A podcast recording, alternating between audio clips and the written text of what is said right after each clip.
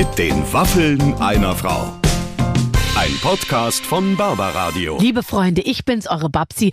Und ich freue mich, dass ihr euch entschieden habt für eine neue Folge mit den Waffeln einer Frau. Heute mit Frank Rosin. Und ich ähm, stehe hier wieder mit Clemens im Studio. Und wir haben beide viel gelernt, denn Frank beantwortet ja Hörer und Ja. Hörerinnen Fragen und da lernt man immer ein bisschen was dazu. Super. Also zum einen, dass die Leute so tolle Fragen gestellt haben und dann ist das ja so ein Typ, ich finde, wir hatten ja schon mehrere Köche hier, Mhm, ne? Also hier im, im, im Raue, Nelson Müller, äh, Melzer, Lichter und so weiter und so fort. Und sobald die ja anfangen, übers Kochen zu reden, kommt ja immer sowas Schwärmerisches, Mhm. sowas. Und das war ja bei ihm jetzt auch so, aber eben sehr, sehr praxisnah. Also das mit den mit deinem Kartoffelbrei zum Beispiel, Ja. Ähm, dass man den auf jeden Fall nicht purieren soll und so. Ja, Wusste ich man alles soll nicht. Kartoffeln stampfen. Und ich wollte jetzt so einen guten Eindruck bei ihm machen Mhm. als perfekte Hausfrau so und habe einfach gemerkt, dass ich an der ersten Kreuzung schon falsch abgebogen bin. Weil ich natürlich mit so einem er Pürierstab immer so äh, zuverlässigen Fensterkit produziere, Ja. der natürlich von der Konsistenz her sehr zweifelhaft ist, während er natürlich gesagt hat, man muss stampfen mit der Hand. Ja, ja. Und, den, und natürlich diesen Tipp, morgens Fleisch in den Backofen zu legen, dann ist der Backofen den ganzen Tag an, während ich nicht da bin und abends. Mhm. Das würde ich komisch finden. Ja, ich würde das komisch finden, aber das machen ganz viele. Echt? Weil Garen bei 60, 70 Grad, ja.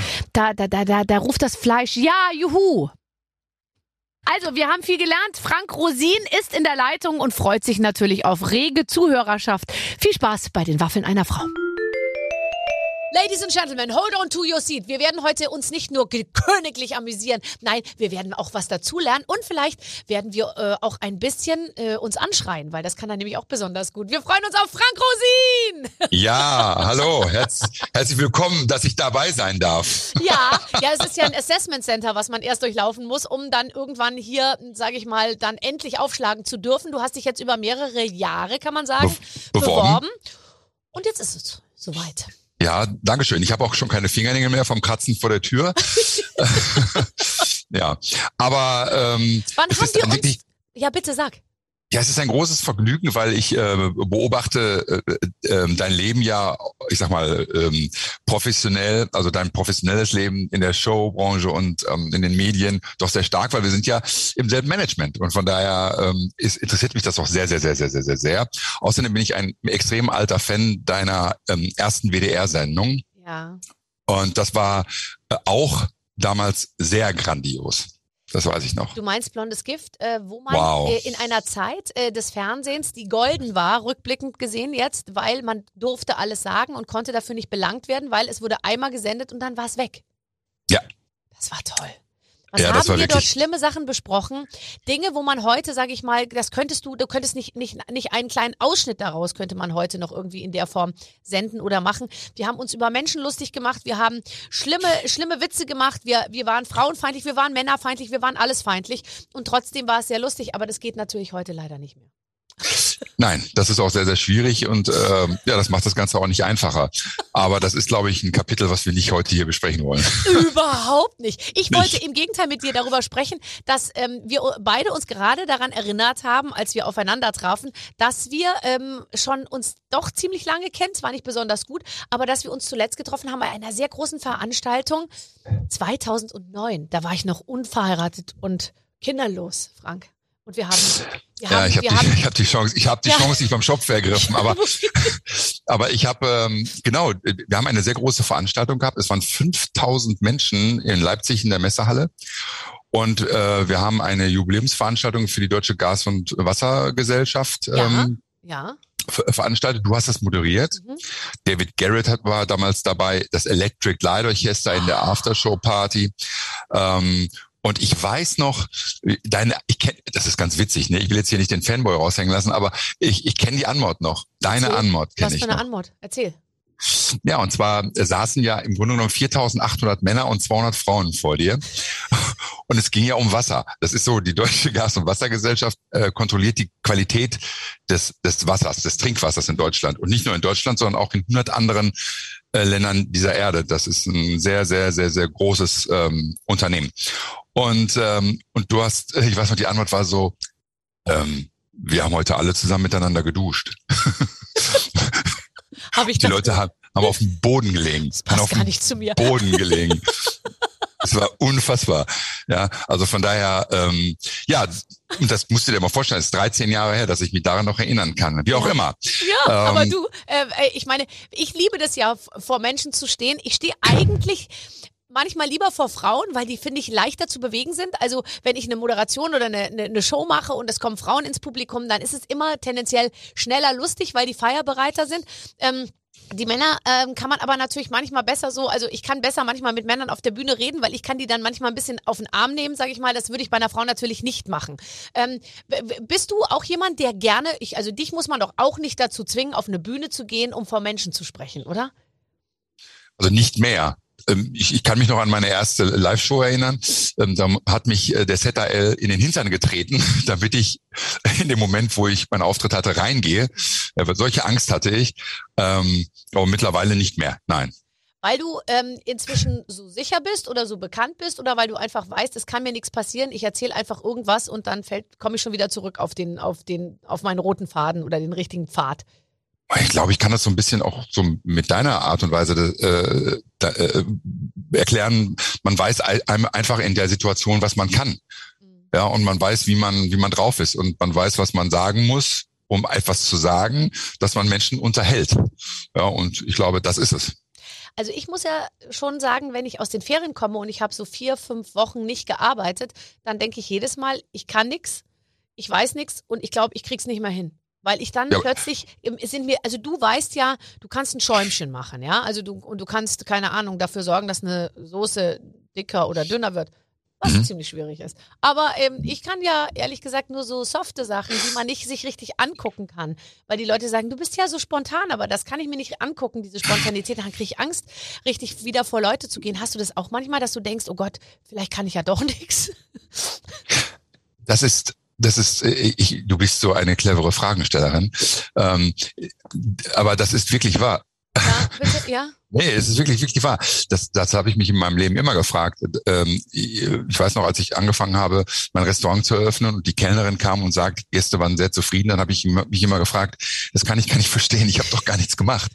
Ja, ja, ja. Ja, und, und, ähm, und äh, in diesem Zusammenhang habe ich mir darüber schon sehr viel Gedanken gemacht. Ich habe mich reflektiert sozusagen. Und ich glaube, das ist einfach das gottgegebene Talent, was man dann eben halt hat und was man dann eben in dem Moment ausspielen kann. Sich darüber in dem Moment auch keine Gedanken zu machen, was man tut und dann 100 Prozent authentisch zu sein, was im Übrigen die neue Währung ist. Richtig, und trotzdem haben es so viele immer noch nicht gecheckt, weil nur so tun, als sei man authentisch, ähm, ist übrigens sehr schnell durchschaubar, finde ich, bei der Beschau vieler Leute, die so äh, in den Medien rumtouren. Ich finde auch, wenn es nicht weh tut, ist es nicht gut. Also und Talent tut ja nicht weh, weil wenn du Talent hast, Talent ist ja, sagt man auch, der Feind der Exzellenz. Also ich finde das oft so, dass ich, ich weiß, ich komme mit meinem Talent so gut über die Runden, dass ich mich nie so richtig doll, doll, doll anstrengen muss. Ich hätte gern so ein bisschen mehr Helene Fischer in mir. Und ähm, deswegen denke ich mir manchmal, weil Talent nicht weh tut, dann weiß ich das nicht richtig zu schätzen selber ich finde, man muss sich dann auch irgendwie, es muss dann manchmal wirklich so sein, dass man sagt, boah, jetzt muss ich mich echt durch was durchquälen, damit man es auch genießen kann. So geht's mir zumindest. Ein bisschen kalvinistischer Ansatz. Ja, aber ich glaube, ich glaube, du hast ganz viele Helene Fischer, äh, äh, aber du brauchst die Schublade einfach nicht aufmachen. Hast so viel Helene Fischer in mir, aber an den falschen Stellen. Äh, ja, nee, ich hab, aber äh, das ist schon, ähm, also ich kann da möchte da gar nicht drauf eingehen, sonst verbrenne ich mir den Mund. Ja, aber ähm, also nochmal darauf zurückzukommen, ich, ich, ich glaube wirklich, dass mh, mm, einfach nur bei sich bleiben und das letztendlich dann, äh, das ein äh, mit einem gewissen Ziel, einen roten Faden spannen und so und das dann auch wirklich zu leben, ist, glaube ich, dass die Kunst auch zu überleben. Mhm. Und ich glaube, die Menschen, die ähm, ähm, im 10, 20, 30 Jahre in ihrem Berufsleben, gerade auch in den Medien, etwas schaffen, das sind die, die wirklich bei sich bleiben. Ja, und, und ja. Hattest du immer ein Ziel vor Augen? Ich nämlich gar nicht, lustigerweise. Ich äh, ich hatte null Plan. Als die Schule vorbei war und ich hatte mein Abi, war ich in der größten Krise meines Lebens, auch übrigens der einzigen, weil ich mir dachte, äh, jetzt bin ich aus diesem System raus. Ich habe nicht mehr so ein Schulsystem, wo mir einer sagt, was ich zu tun habe und ich war ich war wirklich verunsichert. Hattest du immer den großen Punkt am Horizont, dem du entgegengestrebt bist? Ja, also ich habe ähm, ich bin morgens schon auf dem Weg zur Schule. Da gab es eine, eine, eine Straße, eine große Bundesstraße, da sind morgens schon die Autos hin, äh, hin und her gefahren und da habe ich immer gesagt, da wirst du mal mit einem großen Auto äh, entlangfahren und wirst einen Koffer haben und du wirst immer Einen viel zu Koffer. tun haben. Einen Akten, wolltest du einen Aktenkoffer oder einen Rollenkoffer? Oh, unbedingt einen Aktenkoffer. Oh. Und ich wollte und ich wollte immer sagen, wenn ich eingeladen werde irgendwo zu einer Party oder so, sorry, ich habe keine Zeit, ich bin so busy. Also das hatte ich als Kind. Das war, war mir sehr, war mir sehr sehr wichtig. Das heißt, du Äh. warst eigentlich so ein Kind. Hattest du Freunde? Das ist ganz lustig. Ich hatte Freunde, ähm, aber ich habe alles für meinen Beruf aufgegeben.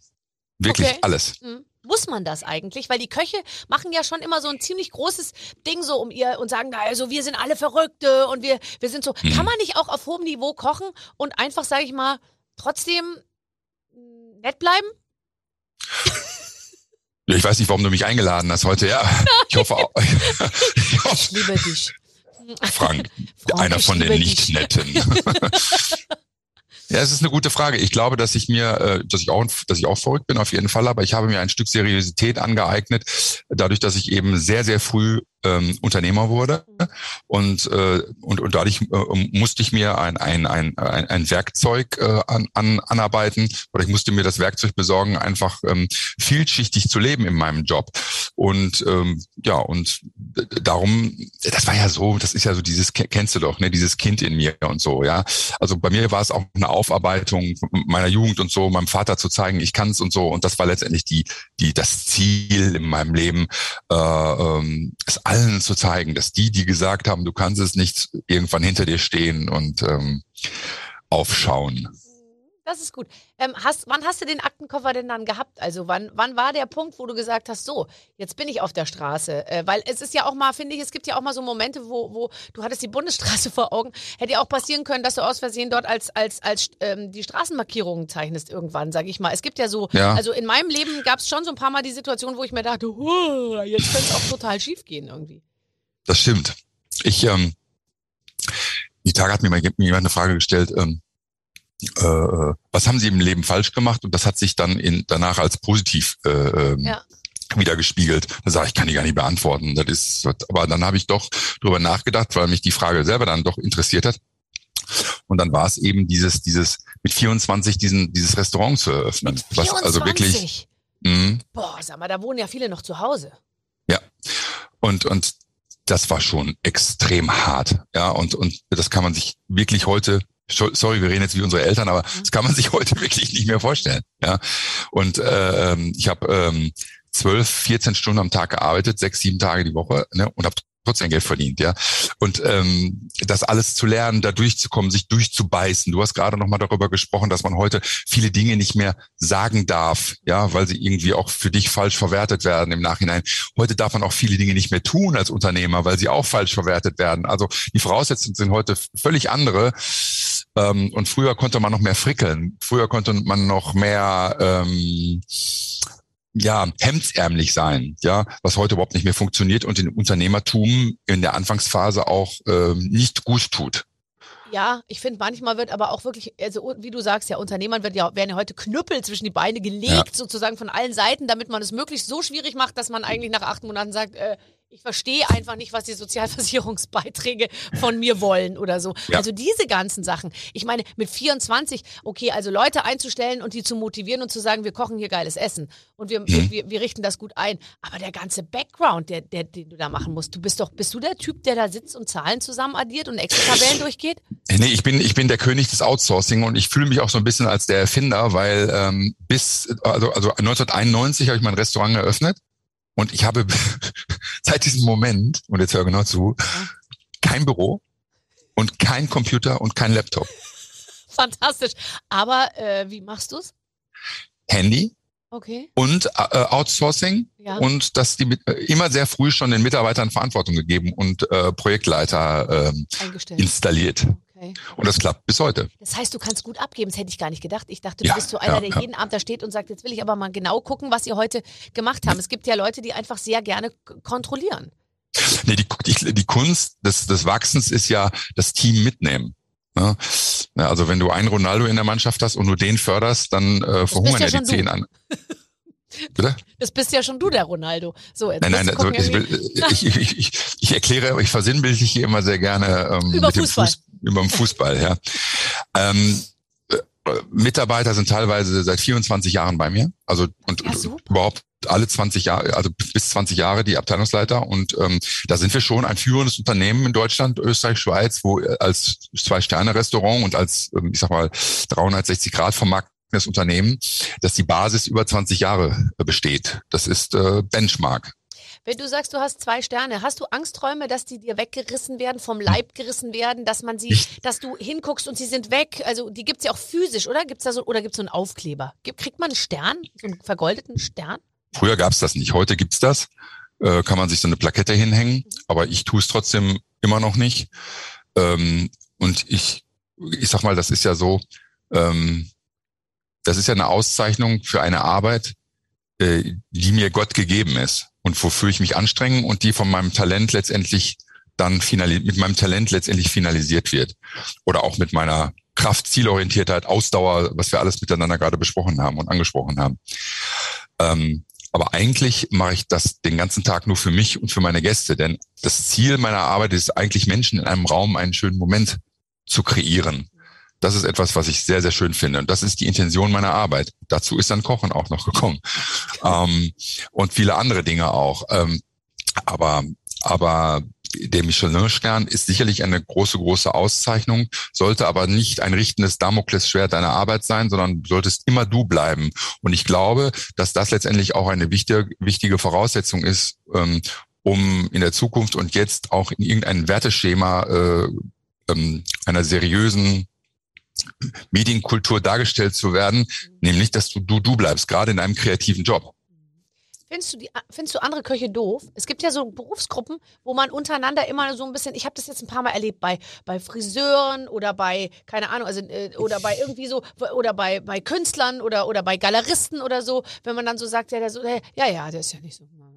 Oder, oder seid ihr alle ein gutes Team? Weil ihr werdet ja im Fernsehen eigentlich dazu gezwungen, ständig miteinander zu arbeiten. Auch manchmal gegeneinander, aber ihr seid ja doch, ihr kennt euch ja alle untereinander, ihr großen, berühmten deutschen Köche. Genau. Ich weiß jetzt nicht, also ich bin da eigentlich relativ zurückhaltend. Ich war nie jemand Anhänger von Karnevalsvereinen oder so. Mhm. Äh, Köche haben oder auch unsere Branche hat ja viele so Vereine, wo man sich trifft und dies und das und Ananas. Und da habe ich immer gesagt, und das sage ich heute auch noch, ich sag mal, wenn der äh, Kfz-Mechaniker, Unternehmer aus Hamburg in München mit seiner Frau zu Besuch ist, dann geht er ja auch nicht andere Kfz-Mechaniker besuchen, um mal einen guten Tag zu sagen. Ah, heute ja. schon geschraubt. Hm? Ja, genau. ja. Ich, ich, ich, ich war nie ein Meisterschüler, also ich oder ich war kein Meisterschüler. Das heißt, ich bin nicht bei Wohlfahrt, Witzigmann, Winkler oder so, äh, habe dort nicht gelernt, sondern ich komme eigentlich aus einer richtig schönen ähm, ähm, Ausflugslokalmentalität. Und äh, meine Mutter hat ja auch Pommesbuden gehabt und sowas, ja. Und ich komme ja so mehr aus, aus dieser Richtung und bin dann eigentlich als gelernter Koch, als ich mich sehr, selbstständig gemacht habe, in diese mh, äh, Gourmetküche hineingekommen, weil es einen Mensch gab, ein Künstler, der Gast bei mir war und der gesagt hat, Mensch, du bist so extrem kreativ, lass mal einfach laufen, wenn du Lebensmittel in der Hände hast. Und so ist das in mir äh, dann gewachsen. Mein Vater war Bildhauer und, und Steinmetz und, und äh, meine Großmutter war äh, professionelle Schneiderin. Und äh, nur mein Vater hat sowas nie vermittelt und äh, hatte auch nicht die Möglichkeit gehabt, das äh, mir zu erklären, was eigentlich, wo ich eigentlich herkomme. Wie Kreativität und, auch sich so, also wie Kreativität sich Bahn brechen kann, weil man hat ja auch immer Angst vor kreativen Berufen, weil man so denkt, dass damit kann man dann unter Umständen nicht sein Leben ja, finanzieren. Das hat er nämlich auch gesagt, du gehst auf den Bau. Das war immer so, das war immer so sein Spruch, ja. Und ja, wie auch immer, ich fasse äh, fass mich da jetzt ein bisschen kürzer und habe eigentlich schon vergessen, was ich dir sagen wollte. Ähm, wir, um, wir äh, äh, ich weiß jetzt so. ehrlich gesagt auch nicht mehr. Aber ist denn Kochen eine Begabung? Ach so, genau. Nee, pass auf. Äh, genau. Also ich habe sehr schnell gelernt, äh, genau, ich war kein Meisterschüler und bin dann letztendlich durch meine eigene Kreativität dann ähm, in, in mein eigenes Gourmetzentrum habe ich mich da gekocht. Darum war ich für die Kollegen nie greifbar. Also es ist und in darum, dir, in und, dir, in deinem Kopf, in deinem Herz. Und darum gehöre ich nicht eigentlich dorthin ja. zu den anderen, weil ich nicht zu der Gruppe der Meisterschüler gehöre. Und dann wurde ich auch nie so wahrgenommen. Aber das findest du ja eigentlich gut. Ja, voll. Ja, total. Outlaws. Ja, auch, also, ja, wie geerbtes Geld und selbst erarbeitetes Geld. Das ist richtig einfach ein Unterschied. so. Ja. Gell?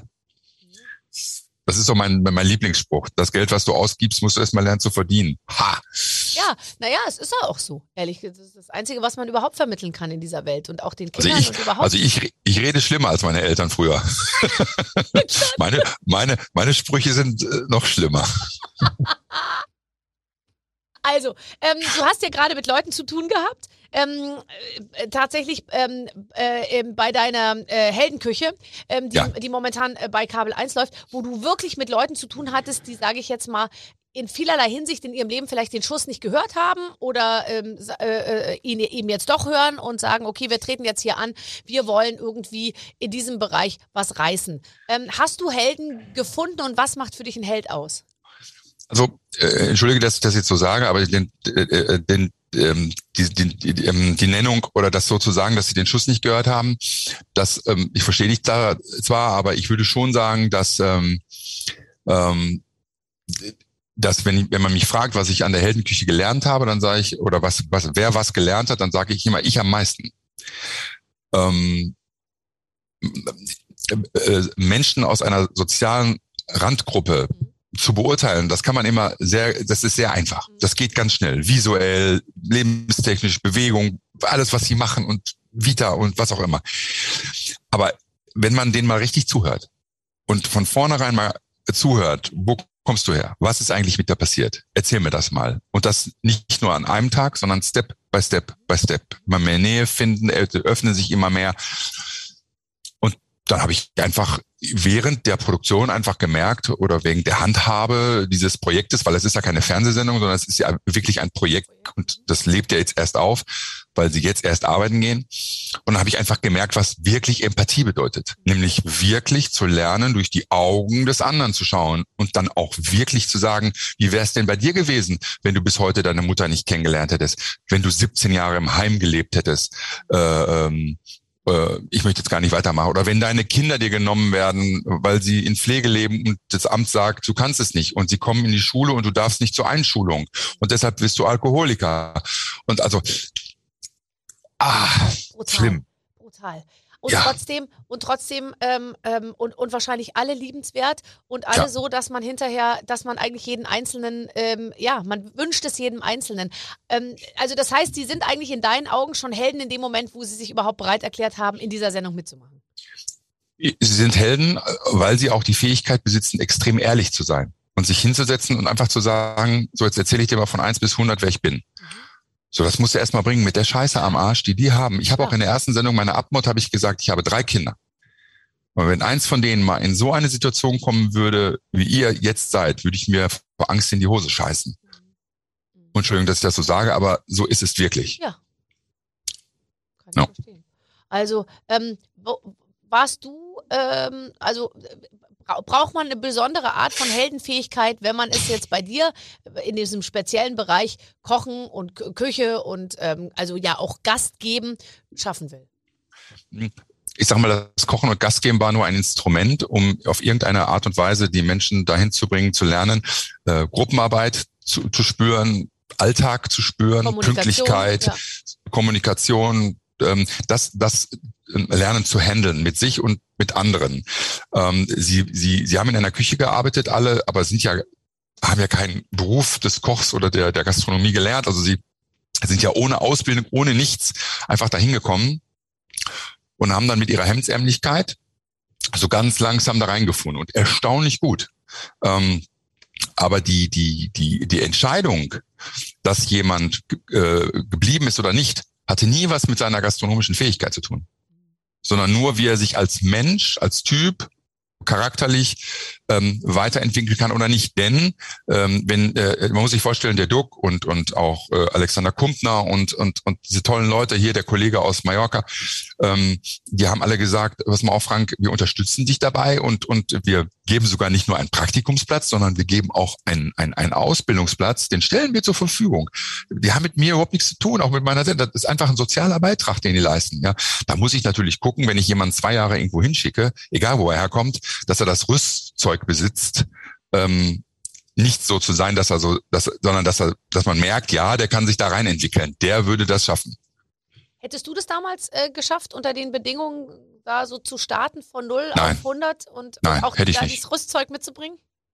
Also wenn ich nicht so einen strengen Vater gehabt hätte, der letztendlich immer so als Männlein in meinem Kopf war, wo ich wusste, bis hierhin und nicht weiter, glaube ich nicht. Also äh, Familie und, ähm, und diese Rückendeckung zu haben, das heißt ja nicht immer nur, dass morgens Kaffee und Brötchen da sind, sondern dass letztendlich auch so eine äh, so eine kontinuierliche, äh, ähm, wie sagt man, Ja, so einfach so die Liebe und auch die, das Vertrauen und, äh, äh, und Grenzen und und die Grenzen. Grenzen einen so gut behüten und da wie so Leitplanken an den Seiten einen so weiterleiten. Ja, ja. Genau, genau, genau. Mhm. Ja, Davon profitiert man tatsächlich am aller, allermeisten.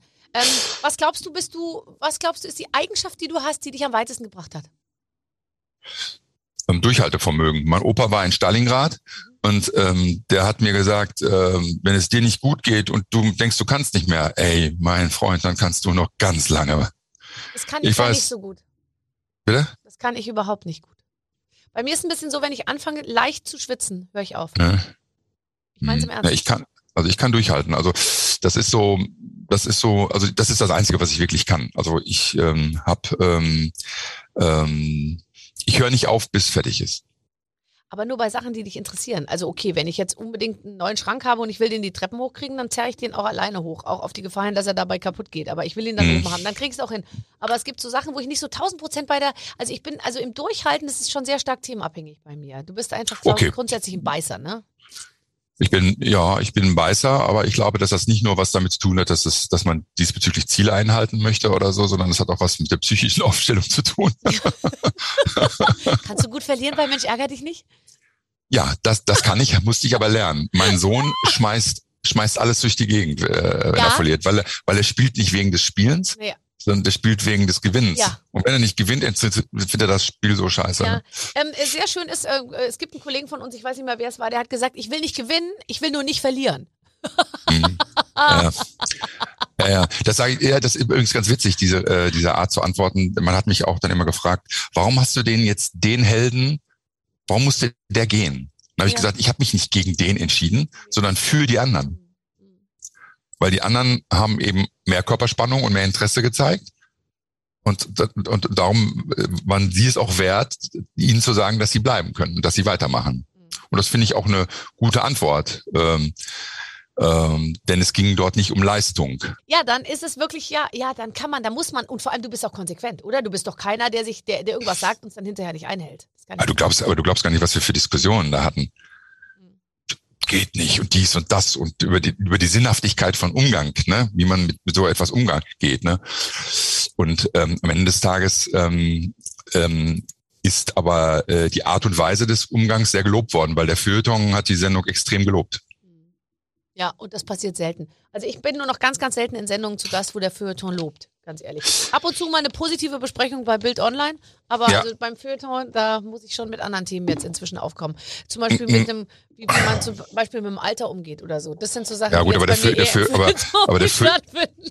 Aber meine berufliche Arbeit wird inzwischen nur noch in den Trivialmedien besprochen. Ja, der Feuilleton bezahlt keine Rechnung. Ja, das übrigens finde ich sowieso der größte, ähm, der größte Spagat, den man hinkriegen muss als Medienschaffender. Den Sprung vom Feuilleton ähm, äh, in, in die große Medienlandschaft fürs große Publikum und dabei sich selber nicht verlieren irgendwie. Das, das ist tatsächlich, finde ich. Ja, aber ich glaube, das hat was mit. Haltung, zu- mit Haltung zu tun. Ja. Einfach mit Haltung. Also wenn ich mal in so eine Quatschsendung gehe, dann sage ich mir immer, mach es mit Haltung. Ja. Und sei einfach ein normaler Mensch. Zeig, dass du nicht nur äh, eben Feuilleton bist, sondern zeig, dass in dir auch eine alberne, Ja. dass es auch eine alberne Seite gibt. Und ich finde, wenn man das nicht 30 Mal im Jahr macht, sondern wenn man das gut aus, dann, dann finde ich das auch, hat, hat das auch, und mit wem man es auch macht vor allem. Ja, ich versuche immer darauf zu achten, dass alle anderen bekannter sind als ich. Aber das wird langsam eng. Wollte ich oder, oder jünger. Ja, äh, jünger geht, aber, aber jung, jung geht nicht immer mit Bekanntheit Da macht's, einher. das das macht's aber einfacher. Ja, das stimmt.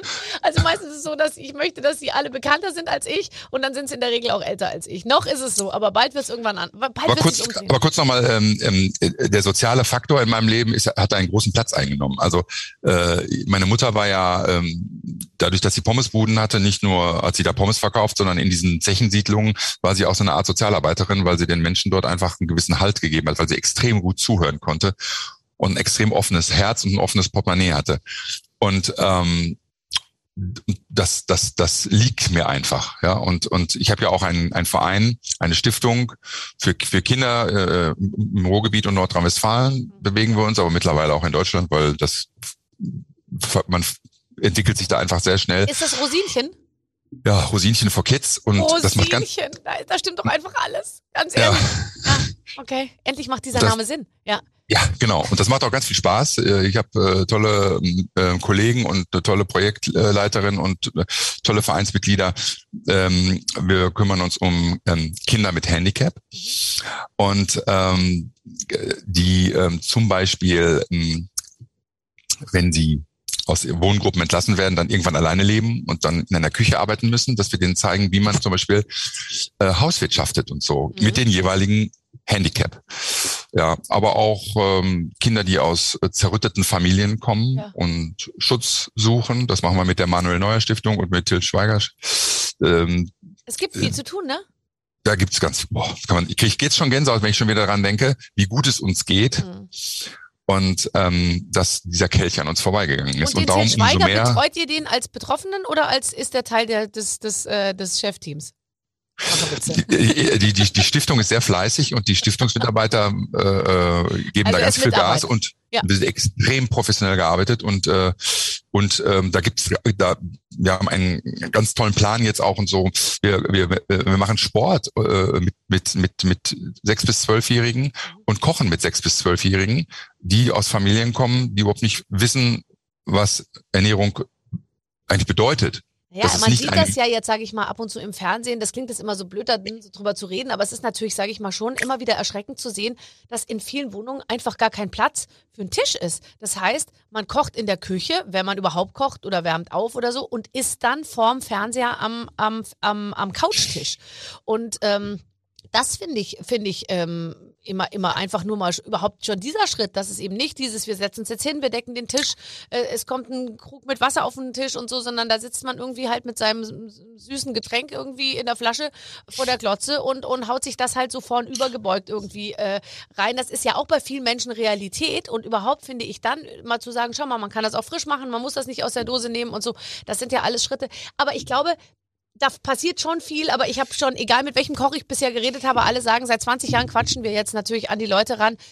Bereitet gesund zu, ähm, achtet auf Lebensmittelqualität, versucht ein bisschen äh, äh, euch einzuschränken an mancher Stelle und auf bestimmte Dinge zu achten. Die Leute gucken euch gerne an, aber sie folgen euch nicht alle. Also es ist natürlich äh, immer noch sehr viel zu tun. Ja, solange Convenience-Produkte natürlich günstiger sind als frische ähm, und die, wenn, was weiß ich, es gibt alleinerziehende Mütter, die haben äh, 4,20 Euro am Tag Budget für Essen für sich und ihre Kinder. Äh, das ist klar, dass du da die äh, Mirakel, äh, die Miracoli-Packung holst, ja. anstatt dann eben für, für 8 Euro frisches Gemüse für einen Salat holen. Also äh, zumal ähm, durch die Pandemie Lebensmittel bis zu 30 Prozent teurer geworden sind. Äh, ich mir, wenn mein Koch mir heute sagt, was heute äh, Fisch kostet, dann kann ich den gar nicht mehr kaufen, weil kein Gast den mehr bezahlen wird im Restaurant, ja. weil alles so teuer geworden ist. Und wenn ich mir dann letztendlich äh, das in sozialen Kontext äh, äh, mir einfach mal bildlich äh, darstellen lasse, dann ist es logisch, ähm, dass ich äh, für 1,99 äh, die Aufwärmpizza natürlich hole. Und es ist einfach extrem zeitaufwendig. Also ich bin ja ein begeisterter Koch, ich koche jeden Tag, ich koche immer frisch, ich gehe jeden Tag einkaufen und es ist so, dass ich mir manchmal denke, wer schafft denn das eigentlich? Weil wenn ich nicht arbeite, ja, dann habe ich frei, dann fange ich halt um 5 Uhr an zu kochen, dann gibt es um 7 was zu essen. Aber es ist eben schon so, dass man eben diese Stunde oder was, wenn du richtig also klar, du kannst auch schnelle Sachen machen, aber wenn ich dann so richtig koche und ich mal gebe mir Mühe, kostet das eine Stunde Zeit. Plus ja. einkaufen, das geht einfach nicht. Das ist natürlich Wahnsinn, das kriegst du ja nicht unter in deinem normalen Tages Tagesablauf. Richtig. Ja. Darum sollte man, wenn man Tomatensoße kocht, Mehr nicht kochen. für, für vier, vier, sondern für, für 14 oder 15 kochen mhm. und sich den Rest einfach wegfrieren ja. und dann nächste Woche später, wenn man wieder Tomatensoße möchte, sich einfach das Paketchen auftaut und schon hat man einen Arbeitsgang gespart. Weißt du, was bei mir da das Problem ist? Hm. Auf meine Döschen habe ich immer nicht die passenden Deckelchen. Das gibt das gibt's aber das? doch in, in Möbelhäuschen ganz billig. Kann man das kaufen? Weil es ist immer so, ich habe Das muss ja nicht von dieser Firma sein. Nein, die ich habe Party diese macht. wahnsinnig viele Döschen und ich habe dann nie die da passenden Deckelchen. Und dann geht das bei mir in Ja. so eine Konstruktionsgeschichte rein, die dann leicht ins Unappetitliche rein Aber dann darf, wünsch es, weil- dann wünsch es dir doch zu Weihnachten. Ein Deckelchen für mein Döschen, okay. äh, äh, wünsche ich mir hiermit. So, lieber Frank, ähm, wir spielen ein Spiel. Meine Redaktion Gut. hat sich ausgedacht, ich übernehme keinerlei, ähm, keinerlei äh, Verantwortung.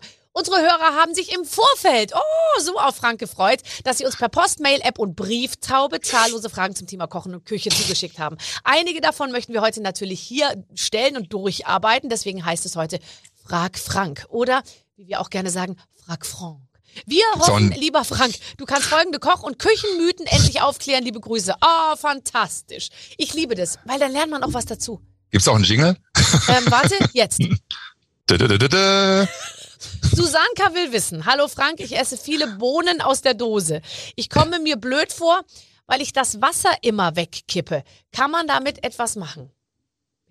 Ja, da das Wasser ja den Geschmack der, der Bohnen hat, kann man zum Beispiel das, das äh, wenn, äh, wenn man da die Vinaigrette dazu letztendlich, wenn man es als Salat zum Beispiel macht, ähm, äh, unterstützend äh, mit abschmecken. Genauso wie man zum Beispiel den Kartoffelsalat, wenn man Cornichons oder Essiggurken nimmt, dann nimmt man ja auch das Gurkenwasser dazu oder so. Meine Mutter hat beinahe mit mir geschimpft an Weihnachten, als wir den Kartoffelsalat gemacht haben und meine Mutter einfach fünfmal gefragt hat, hast du jetzt wirklich das Gurkenwasser weggeschüttet? Und ich, ja. Und dann ähm, hat, hatte ich überlegt, es wieder irgendwie, aber ich konnte es nicht mehr rausziehen aus dem Waschbecken. Also das Wasser in den, in den Dosen tatsächlich auf, äh, aufheben teilweise, ja. Ja, Kartoffelsalat, das Gurkenwasser nehmen und dann die Säure unterstützend etwas mehr Essig einen Tag vorher vor allen Dingen machen, weil jetzt die Kartoffelstärke zieht sehr, Säure, sehr viel Säure und Geschmack. Darum ist das etwas, was man sehr gut vorbereiten kann. Nächste Frage. Warum muss ich den einen Tag vorher machen, wenn der dann alles wegzieht und ich an dem Tag, wo ich ihn esse, dann schon habe ich manchmal das Gefühl, die Säure und die Würze schon in die Kartoffel eingezogen ist und ich wieder von vorne anfange, den zu würzen? Oder ist das nicht Na, wie- so? Naja gut, ich sag mal, die Kartoffel ist ja letztendlich wie ein Schwamm. Ne? Und, und die Stärke zieht natürlich, die Kartoffel zieht alles wie eine Nudel zum Beispiel. Ne? Also wenn du Spaghetti zum Beispiel kochst und kochst dir eine schöne Soße und hast die Nudeln aber nicht mit, mit richtig, äh, das Nudelwasser nicht richtig mit Salz abgeschmeckt, Mhm. Dann ist die so äh, äh, Nudel einfach nur ein Teichhaufen, Ja. der 50 Prozent, 60 Prozent des Soßengeschmacks einfach schon mal in sich aufnimmt Ja. und und und und weg dann weg ist. Also von daher äh, Kartoffel immer mit Salz und Kümmel abkochen, ganz wichtig bei Kartoffelsalat und dann ähm, wirklich etwas stehen lassen und nicht kalt essen. Also ihn vor, vor dem Genuss rausholen. Das ja Damit er nicht so kalt das ist. Allerschlimmste, wenn das Zeug immer vom Balkon dann kommt oder aus dem Kühlschrank und so, dann ist da alles so. Ähm, apropos, du, äh, weil du gerade Teighaufen gesagt hast. Ich war gerade ähm, bei einem Masseur in Österreich und der hat mich massiert und dann hat er gesagt, ich massiere dich jetzt ein bisschen und nach einer kurzen Zeit kann ich dir direkt sagen, was mit dir los ist. Und dann, ich habe gesagt, mit mir ist gar nichts los. Und dann hat er mich massiert und dann hat er gesagt, darf ich kurz sagen, was mir direkt in den Kopf kommt? Und dann dachte ich mir, jetzt sagt er sicher, dass er spürt, dass ich total glücklich bin, sehr wenig trinke, nicht rauche und extrem gesund bin. Und dann meinte er, ich sag kurz, was mir in den Kopf kommt, jetzt wo ich dich ein bisschen massiert habe. Er hatte meine Oberschenkel massiert. Teig. Du solltest weniger Teig essen. Hat Ja, man nennt das in Spanien auch die Weißbrotärsche. Aber Ja, ähm, ich ähm, weiß genau, was du meinst. Und es ist wirklich, es, das finde ich so, das finde ich so krass, dass ich da liege und der massiert an mir rum und der, der denkt an Teig. Das finde ich so hart, das finde ich so hart. Oh Ja, aber das damit da- dazu möchte ich nicht sagen. Du hast zu Anfang auch gesagt, dass man bestimmte Dinge in den Medien nicht mehr sagen darf. Wieso? Du ich kannst jetzt auch nicht. Du, Despektierliches über meinen Körper ist jederzeit erlaubt, wollte ich nur sagen. Ähm, ähm, Herr Gottschalk wurde letztens, weil er über mich gesagt hat, nachdem wir mit Heino gesprochen haben und der hat ein Lied gesungen, das heißt die schwarze Barbara und da musste Herr Gottschalk mich bei einem Spiel immer aufheben, weil ich immer umgefallen bin und dann hat er gesagt, das Lied heißt ab jetzt die schwere Barbara, wurde Herr Gottschalk so äh, gedisst von den Medien, weil das man, man darf ja nichts mehr sagen jetzt über, über dicke Frauen. So, ähm, pass auf. Der Toni will wissen, was benutzt du in deiner Küche lieber, Holz oder Kunststoffbretter? Holz, auf jeden Fall. Hm? Ich habe Holzbretter. ein Holzbrett, das begleitet mich seit 20 Jahren und manchmal schäme ich mich dafür. Man muss sie einfach gut sau- sauber halten. Es gibt zwei Tricks äh, mit äh, Desinfektionsmittel auf jeden Fall. Ach, wirklich? Und dann mit ja und dann danach mit kochend heißem Wasser übergießen. Okay. Okay. Kochend heißem Wasser übergießen. Mhm. Und dann ist gut. Und sie müssen richtig austrocknen. Ähm, das muss es ein bisschen pflegen, weil äh, Lebensmittelreste in den Ritzen natürlich sich ablagern können und dann können Keime entstehen. Aber ähm, lieber esse ich äh, ein paar Holzreste oder irgendwie sowas, als dass ich irgendwelche Plastikreste äh, und Mikroplastik durch das Plastikbrett zu mir nehme. Du hast so du eigentlich, Du hast Bitte? recht. Ja, du hast total recht. Ähm, ich habe tatsächlich, weil du sagst, gut austrocknen lassen, manchmal meine Holzbretter stapel ich die in so einer Schublade und da ist es mir schon mal passiert, dass ich die ähm, vom Spülen dann abgetrocknet und da reingestellt, da sind die geschimmelt. hm, Weil, weil da legt so man ein, sind. da legt man, da legt man ein Zewa dazwischen. Nee, also so arbeite ich nicht. Ganz ehrlich, mit Zewa ist das. Aber legst du Zewa dazwischen? Wenn ich, ich habe, wenn ich Porzellan stapel zum Beispiel, mache ich das auch schon mal, ja, Warum? Weil du Risse im Porzellan hast und da zieht um es, um ein? es zu schützen und weil ich ein Porzellan-Fan bin und dann pflege ich es halt. Kaufst du Porzellan? Kaufst du viel so Geschirr und so Zeug? Ja, ich stehe schon auf Porzellan, Ich unheimlich, ja. Oh Gott. Ja.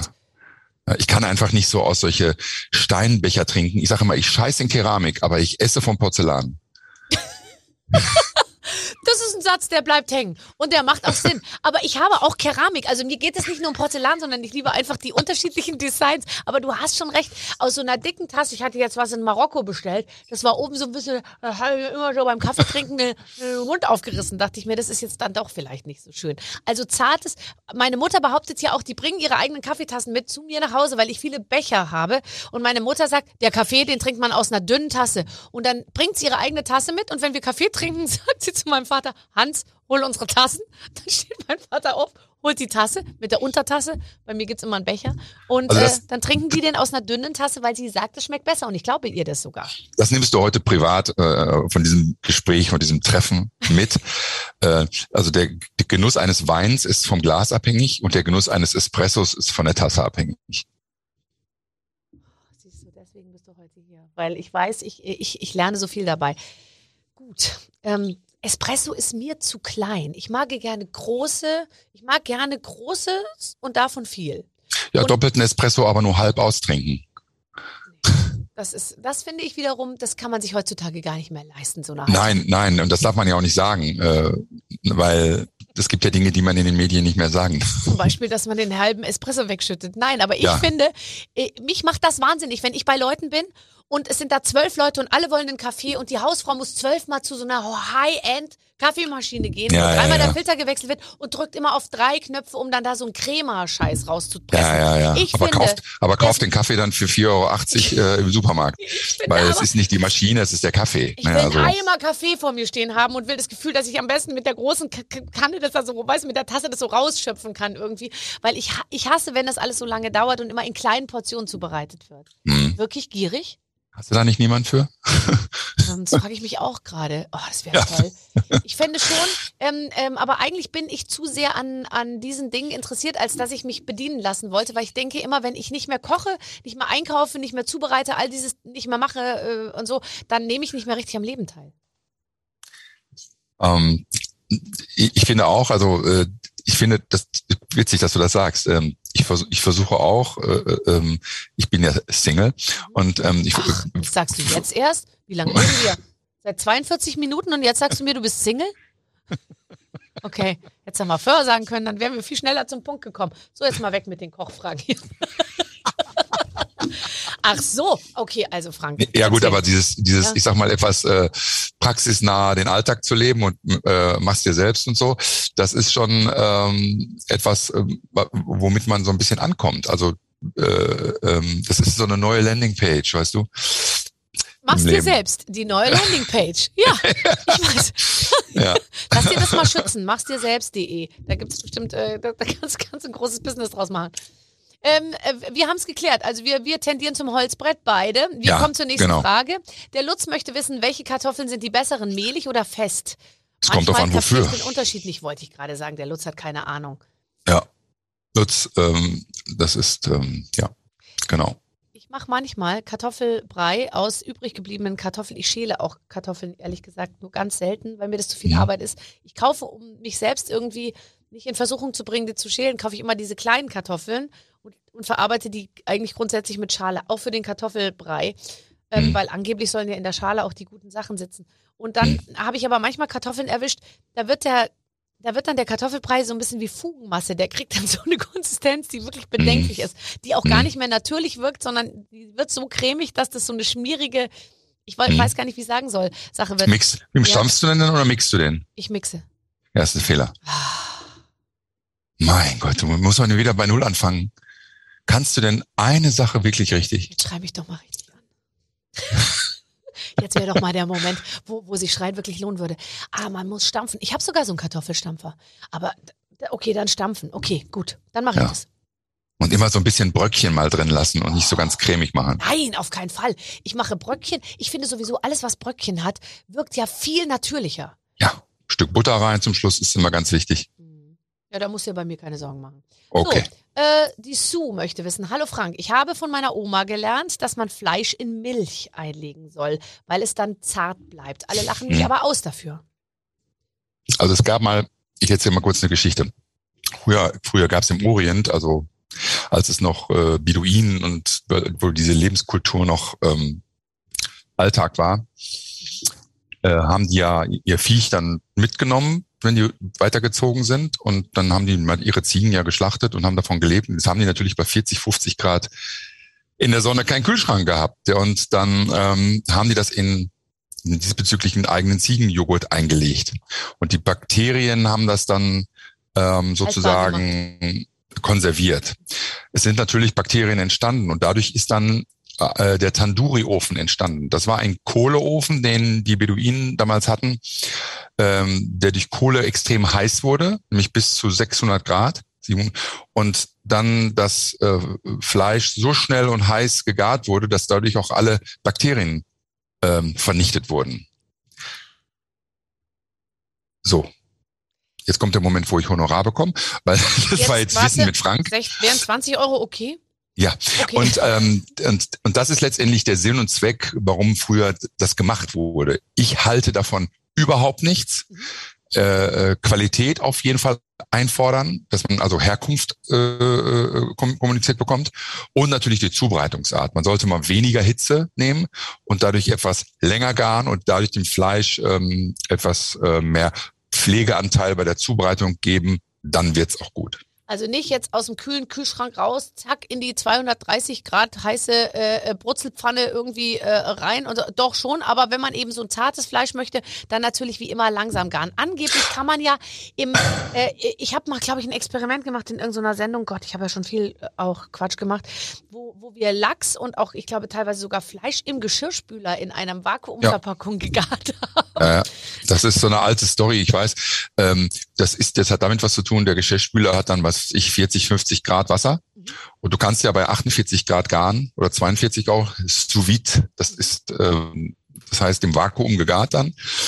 Und ähm, dann kannst du das über Nacht machen. Also zum Beispiel, wenn du jetzt zum Beispiel morgens aus dem Haus gehst und legst dein Roastbeef in den Ofen und machst es 58 Grad, dann kannst du abends nach Hause kommen, machst es kurz heiß auf 160, um es abzuschließen und dann kannst du es aufschneiden und essen. Das heißt, das wäre wär für dich auch gerade im Zuge des äh, Selbstkochens eine gute Timing-Geschichte. Aber Also nur für die Zuhörer und die Zuschauer. Also das, äh, äh, es gibt ähm, heute die Möglichkeiten, so etwas. Man kann zum Beispiel auch sein Steak anbraten Ja. und abends dann im Ofen angebraten, kalt ruhig reinlegen und bei 160 Grad äh, 12 Minuten gar ziehen lassen. Aber warum sollte man das machen? Ich würde, also bei mir ist ein bisschen so, ich verliere die Dinge dann aus den Augen. Ich würde dann Das kannst du machen, weil du, wenn du zum Beispiel ein Viergangmenü hast Ja. und sitzt mit deinen Gästen mit und isst mit.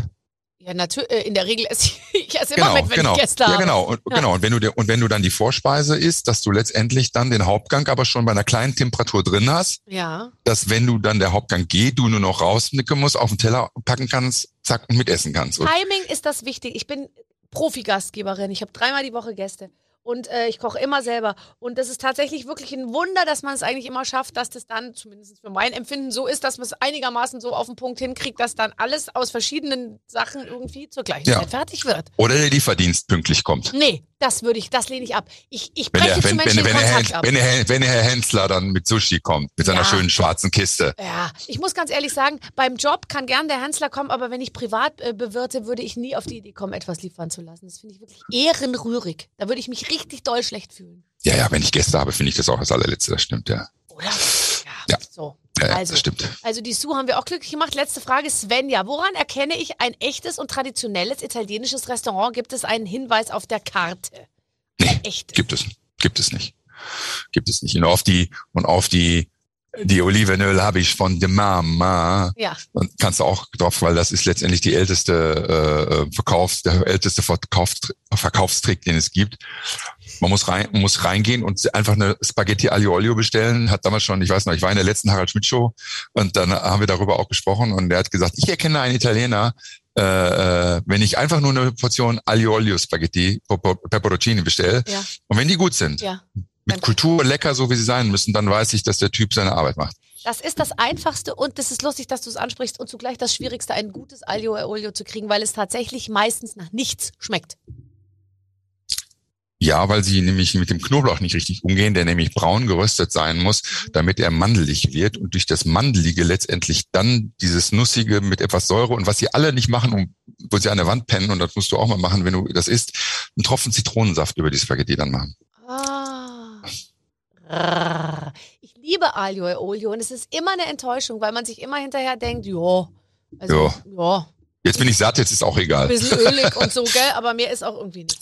Fantastisch. Also wir haben fünf Fragen beantwortet. Wir haben theoretisch fünf Hörer mindestens schon mal glücklich gemacht. Und, ähm, und, und, und drei andere sind sicher auch noch dabei, denen es gefällt. Wir haben, über, wir haben über so viele Sachen gesprochen. Ja. Kann, darf ich, darf ich was, darf, darf ich mal was empfehlen, was man sich unbedingt im TV angucken muss? Oder ist das, geht das bei dir nicht? Natürlich, deswegen sind wir ja auch zusammengekommen. Erzähl. Gut. Also ich finde, dass die Menschen sich unbedingt bei Netflix den Film Seaspiracy angucken müssen. Ja, den haben wir ja leider alle gesehen, äh, nachdem wir Cowspiracy geguckt haben und aufgehört haben, Fleisch zu essen. Jetzt gucken wir noch Seaspiracy und jetzt hören wir auch noch auf, Fisch zu essen. Ja, das stimmt, das stimmt. Aber ich finde trotzdem, dass es damit was zu tun hat, was wir auch gesagt haben, äh, wenn man selber einkaufen geht und sich selbst Sachen zubereitet und letztendlich mit, mit Bewusstsein Dinge zu, äh, zu, zu konsumieren. Ja, also das, und ich als Profi, also der Lebensmittel äh, wirklich ne, en masse verarbeitet sein ganzes Leben lang, ähm, mich, also mich hat das bewegt.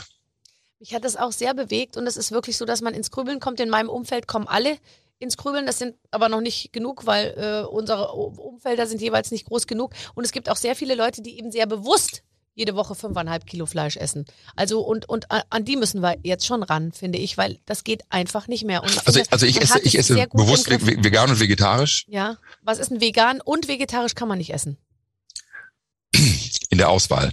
Okay, okay. Und, Aber und du verarbeitest noch Fleisch, oder? Natürlich. Ja, ja, aber wir konzentrieren uns da drauf und versuchen es einfach mit dem Bewusstsein unbewusst zu machen, Mhm. äh, äh, weil es gibt ein äh, Hauptargument, äh, was viele Menschen stört bei dem Genuss von veganen oder vegetarischen Essen und das äh, ähm, es gibt äh, die Verbind es gibt für die keine Verbindung zur Deftigkeit. Man denkt immer, man muss ein Stück Schweinsbraten oder irgendwas dabei haben, sonst ist es nicht deftig. Mhm. Das stimmt aber nicht. Äh, wenn man wenn man lernt, ähm, äh, äh, wenn man ein richtiges Ratatouille zum Beispiel macht, ja, äh, und dazu habe ich ähm, Ofenkartoffeln oder eine schöne Pasta oder so, fehlt mir nichts. So und dieses Bewusstsein zubereiten zu lernen und und das die richtige Handhabe, ähm, das macht es dann auch aus. Ähm, dieses, dieses Schmackofatz, dieses mundvoll Essen bei dieser Ernährungsform dann als Erlebnis zu haben. Ich glaube, dass wir auch ähm, Protagonisten wie dich brauchen, große, starke Männer, die einen Baum ausreißen können, die sagen, vegan äh, und vegetarisch und auf Fleisch verzichten an, ähm, ähm, an fast allen Stellen äh, äh, hilft nicht nur einem selber, sondern auch der Umwelt, weil äh, ich glaube, dass viele immer noch so denken, ein echter Mann oder so isst Fleisch. Und ich, äh, ich glaube, diese, das gibt's ja wirklich immer noch sehr, sehr, sehr häufig. Ähm, dieses echt, ja, kein Fleisch und so. Ähm, und ich glaube, wenn Leute wie du das propagieren, eben ja auch sehr viele äh, Sportler inzwischen, ähm, also dann glaube ich, ge- geht die Sache vielleicht nochmal schneller voran. Wir müssen halt diese total überzeugten, aber ich will auch gar niemandem da reinquatschen, aber inzwischen ist es halt schon so, ähm, man wird auch irgendwann auf, auf große Strecken, man wird äh, äh, die Energiepreise äh, erhöhen, die Benzinpreise erhöhen und man muss dann eben auch jetzt mit, mit, mit, mit diesen Sachen nachziehen und muss halt bei jedem Einzelnen ankommen, vielleicht dann halt nicht mehr 90 Kilo Fleisch im Durchschnitt im Jahr zu essen. Das geht halt einfach nicht mehr. Kann ja nicht so schwer sein. Die schweren Zeiten haben noch nicht begonnen, Barbara. Ja, ich glaube auch. Wir kommen noch gut durch, aber dann. Ich möchte jetzt nicht geboren werden. Nee, nee. Ah, gut, dass wir schon so alt sind und keine Kinder Ja. mehr zeugen können. Also ich könnte noch, aber äh, du ja sicher auch. Äh, aber das interessiert jetzt sicher keinen. an dieser Stelle. Was hättest du denn gemacht, wenn du nicht Koch geworden wärst? Automechaniker? Äh, Musik, äh, Musik, M- Musik, ähm, ne? Ich produziere ja? Musik Mhm. und ähm, und äh, Mode hat mich sehr interessiert. Ehrlich? Was, was, was wäre der Modebereich? Also welche, welche, was hättest du dir ausgesucht? Naja gut, ich sag mal, dadurch, dass meine Großmutter ja Schneiderin war und so, äh, war dieser Zusammenhang schon sehr stark und mein Vater auch ein extrem mo- modebewusster Mensch war. Mein Vater hatte 30 Sachen, aber der konnte kombinieren. Das war, äh, das war wirklich, also unfassbar, ja. Und ähm, ja, und ähm, das war egal was. Also das, das hätte mich schon sehr, sehr äh, interessiert, einfach im- mit dem Zusammenhang Mode zu arbeiten und Musik. Also ich habe mit ähm, 13 Jahren schon in einer Jazz Rock Jazz Rock Band gespielt und äh, und bis heute ähm, ist das mein Hobby geblieben und ähm, ja und jetzt habe habe ich eine Studiokooperation mit ähm, 6000 Media und äh, in, Dorst, in Dorsten aus Dorsten kommt internationale Popmusik. Und was genau, wo, wo muss ich mir dich vorstellen? An welchem Instrument oder bist du an den Turntables? Das war ich früher. Ich Ja. war DJ in den 80er, 90ern, Ja. also 80ern, Ende der 80er. Und dann, und dann ähm, jetzt äh, richtig, also Musikproduzent, Studio, Computer. Aber du kannst kein Instrument, du bist nicht der, der mit der Gitarre da äh, nachdenklich Doch, am das kann, ich kann, ich kann Gitarre spielen. Ich kann Gitarre spielen, aber es reicht jetzt nicht, um in einer Band zu spielen oder so. Das habe ich auch mittlerweile verlernt. Aber, aber das Bewusstsein für Musik äh, und das Gefühl für Musik, äh, glaube ich, ist so ein bisschen da. Und ich mache das als Hobby. Das ist auch ein Non-Profit, Mhm. äh, eine Äh, Non-Profit-Betätigung. für, für all die Zuhörer, die es nicht verstehen, damit verdient er überhaupt keine Kohle. Äh, genau. Ja. Aber, aber und, äh, und von daher macht es so viel Spaß, dass es ein reiner Lustfaktor ist. Das äh, kann ich total nachvollziehen. Aber ist es nicht auch in der in deiner, ähm, sage ich jetzt mal, früheren Jugend ein bisschen so gewesen, dass du dir dachtest, also sage ich mal, Popstar ist noch die sicherere Nummer äh, als Koch. Also jetzt nicht, dass man es leichter schafft, aber das finden die Leute natürlich erstmal cooler, oder? Weil Koch war ja nun jetzt, als du gesagt hast, ich will kochen, war ja jetzt nun nicht unbedingt so glamourös behaftet, wie es vielleicht heute ist. Ja, da, Ah, Ich wusste, ich wusste aber schon, dass äh, ich wusste schon, dass wenn ich den Zeitungsreporter aus Dorsten nicht dazu bringe, für mich zu schreiben, dann ähm, sieht's nicht so gut aus. Also guck irgendwie, dass die rechte Spalte Seite 3 auch mal zwischendurch dir gehört, ja. Das habe ich sehr schnell begriffen und da habe ich auch Talent, also verkaufen kann ich wie eine Eins, das sage ich dir.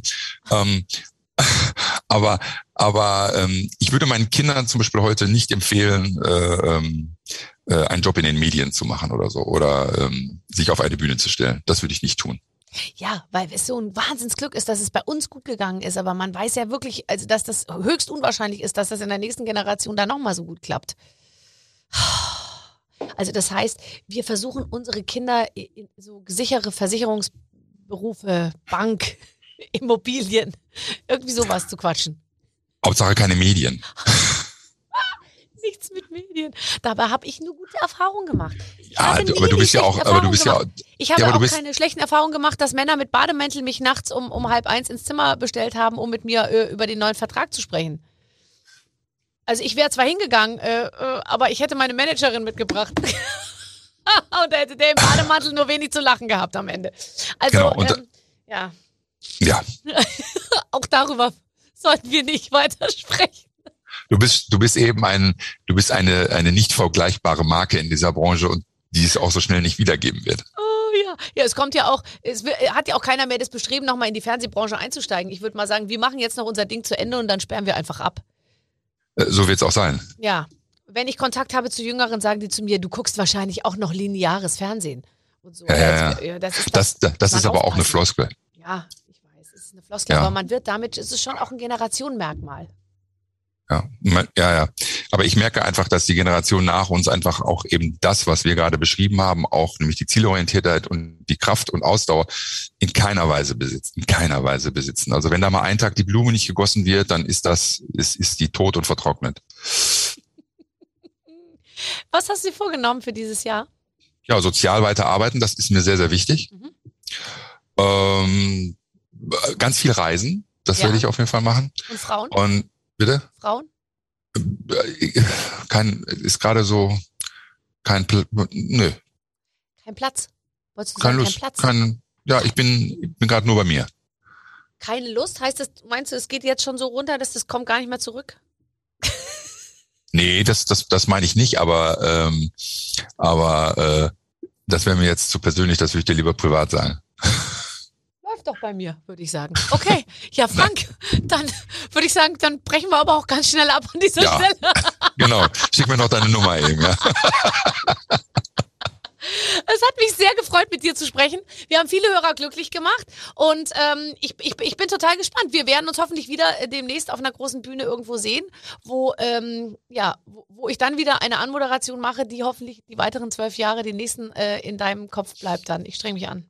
Schön, Ja, ich möchte nicht, dass es 13 Jahre dauert, bis wir uns wiedersehen. Und du hast mich heute sehr glücklich gemacht, dass du mich zu deinem tollen Podcast eingeladen hast und wünsche dir alles Gute und äh, äh, einen wunderschönen Tag.